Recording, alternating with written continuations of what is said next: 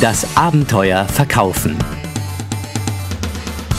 Von und mit Markus Euler. Ja, das bin ich. Hallo, einen wunderschönen guten Tag, guten Morgen, guten Abend, wann auch immer ihr diese 13. Episode vom Abenteuer Verkaufen auch hören mögt und wo auch immer ihr seid. Ja, auch diese Episode des Abenteuer Verkaufens wird präsentiert von www.dasabenteuerleben.de, dem ersten deutschen Edutainment-Portal. Ja, herzlich willkommen zu einer neuen Episode. Es ist jetzt 17 Uhr hier draußen, es wird langsam dunkler und langsam kühler. Zeit und Grund genug, sich in den Keller, in das Studio zu verziehen und eine neue Episode vom Abenteuer Verkaufen aufzunehmen. Danach geht's nochmal an den Kamin. So, ich habe mich in dieser Woche auf einen Vortrag vorbereitet und bei der Recherche bin ich mal wieder auf den guten alten Sokrates gestoßen. Und dabei ist mir aufgefallen, dass Verkäufer von einigen Ansätzen von Sokrates und seinen Lehren profitieren können. Auch oder vielleicht sogar gerade weil diese schon vor über 1500 Jahren entwickelt wurden. Also, ich habe für diese Episode einfach mal ein paar Schlagworte und Überschriften genommen und möchte diese gerne für euch kommentieren. Und beginnen möchte ich mit dem sogenannten Zustand der inneren Verwirrung. Ja, wer Sokrates kennt oder sich mit ihm beschäftigt, kennen ist gut, ne? Der wird feststellen, dass Sokrates immer als Frager auftrat, als naiver Frager, ähm, vielleicht sogar als jemanden, der sich bewusst in bestimmten Situationen auch dumm oder unwissend gestellt hat. Und in dieser Rolle des naiven Fragers, da prüfte er seine Gesprächspartner in ihrem behauptenden Wissen, äh, in Normenfragen, es ging um Begriffe und Definitionen, und er fragte so lange nach, bis sich seine Gesprächspartner teilweise in Widersprüchen verwickelt haben. Und in diesen Widersprüchen waren seine Gesprächspartner dann oft eben in diesem Zustand der inneren Verwirrung.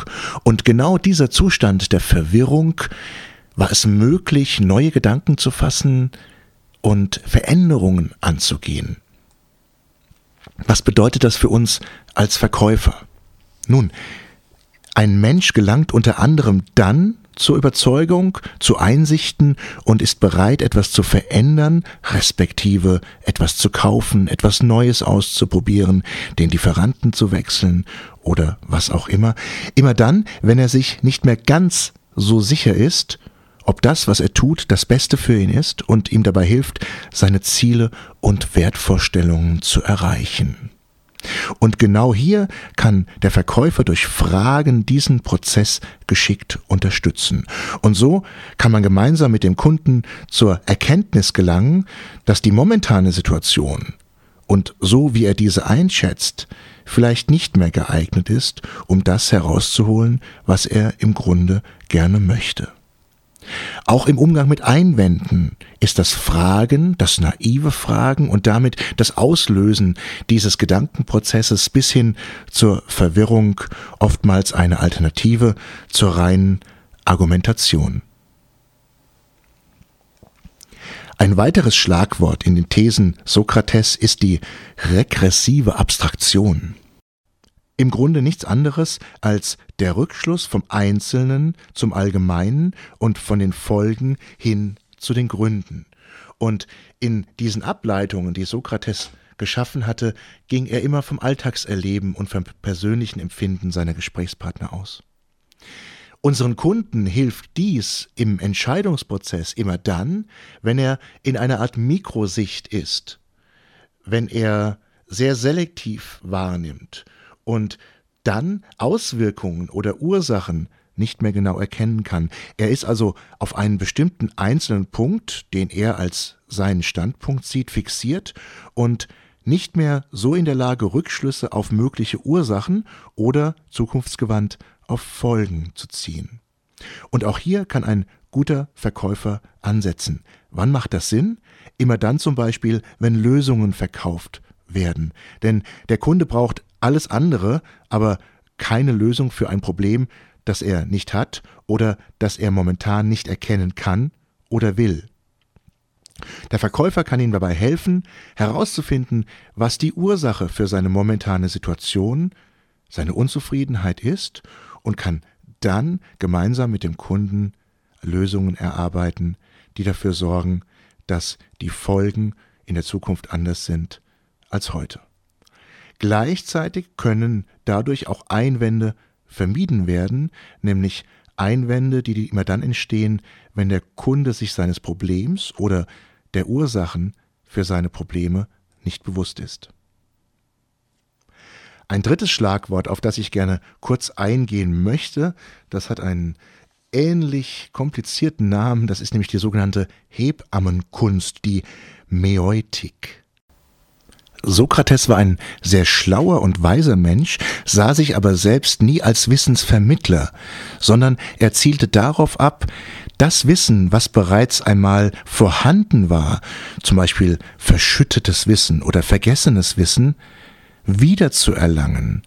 Das heißt, er arbeitete sehr stark mit dem bereits Gewussten und dadurch gelangte er auch wieder sehr stark in die Gedankengänge seiner Gesprächspartner und schaffte es da auch wiederum tiefere Einsichten zu erlangen. Normalerweise ist es ja so, dass der Kunde oder der Interessent nicht immer gänzlich unwissend ist. Also auch wenn ein Verkäufer im fachlichen Bereich in der Regel einen Wissensvorsprung besitzt oder besitzen sollte.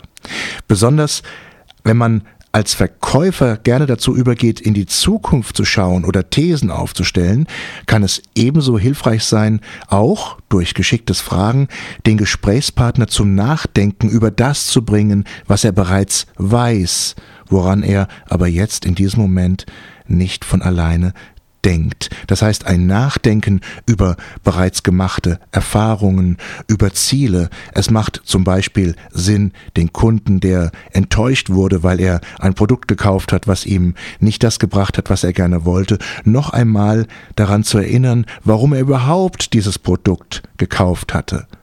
Das heißt, welche Ziele dahinter steckten, was er sich davon versprochen hat und welche Erfahrungen er in der Vergangenheit gemacht hat.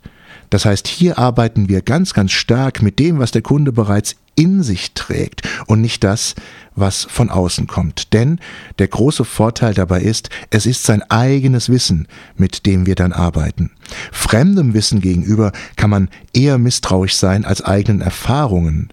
Und immer dann, wenn ein Verkäufer etwas behauptet oder etwas sagt, dann unterstellt man ihm natürlich sehr, sehr oft, dass er das nur sagt, um etwas verkaufen zu können. Es ist also wunderbar, wenn der Kunde aufgrund seiner eigenen Einsichten und Wünsche kauft. Hier bin ich zum Beispiel wieder bei meinem Motto aus dem Buch Back to Basic. Hört endlich auf zu verkaufen und lasst den Kunden einfach selbst kaufen. Abschließend noch einige kurze Regeln, die auch aus den Lehren und dem Dialog von Sokrates entstammen, die heute teilweise in der therapeutischen Gesprächsführung eingesetzt werden, die möchte ich ganz kurz euch noch einmal einfach nur vorlesen und hoffe, dass dann einige Gedankengänge bei euch auch ausgelöst werden. Nummer 1. Bleibe beim Thema. Zweitens. Vermeide abstrakte Themen ohne Alltags- oder Realitätsbezug. Drittens, stelle kurze, präzise Fragen. Viertens, bewahre eine naive, fragende Haltung. Fünftens, sei offen und verstehe das Modell deines Gesprächspartners. Sechstens, vermeide belehrende Aussagen. Siebtens, sei geduldig. Achtens, vermeide jegliches Sendungsbewusstsein. Neuntens, vermeide den Eindruck des allwissenden Fachmanns. Zehntens, agiere nicht als Punktrichter. Elftens, fahre die Ernte ein, wiederhole und präzisiere die herausgearbeiteten Erkenntnisse deines Gesprächspartners und lasse sie durch ihn bestätigen, um es dann als dessen Ergebnis festzuhalten. Und zwölftens, die Erfolge des Dialogs gehören dem Gesprächspartner. Wenn ich dies gerade so vorlese, dann wird mir immer bewusster, welche Power in der sokratischen Gesprächsführung und dem sokratischen Dialog liegen. Wir Verkäufer können also viel lernen von dem alten Griechen und schließlich haben seine Schüler Platon und dessen Schüler Aristoteles viel von diesen Lehren in die westliche Kultur, in die westliche Welt getragen. Übrigens, ganz so weit wie Sokrates müssen wir im Verkauf nicht gehen, denn er stand so zu seinen Lehren und widersetzte sich der Ausreise aus Athen, dass er sich dafür sogar töten ließ. So, das war's für heute. Ein kleiner Ausflug in das philosophische Griechenland des ersten Jahrtausends. Damit ich es nicht vergesse, in der letzten Episode gab es ja ein kleines Gewinnspiel. Und die Exemplare von Back to Basic, die haben gewonnen Rainer Gellner, Christopher Kadenbach und Birgit Koch. Ich wünsche euch viel Spaß bei der Lektüre. Und dann wünsche ich euch wie immer beste Erfolge und eine gute Zeit. Wenn ihr Fragen, Anregungen, Wünsche, Feedback oder was auch immer habt, dann bitte eine Mail an markus.euler@dasabenteuerleben.de. In diesem Sinne, macht's gut, tschüss, servus, auf Wiederhören. Euer Markus Euler.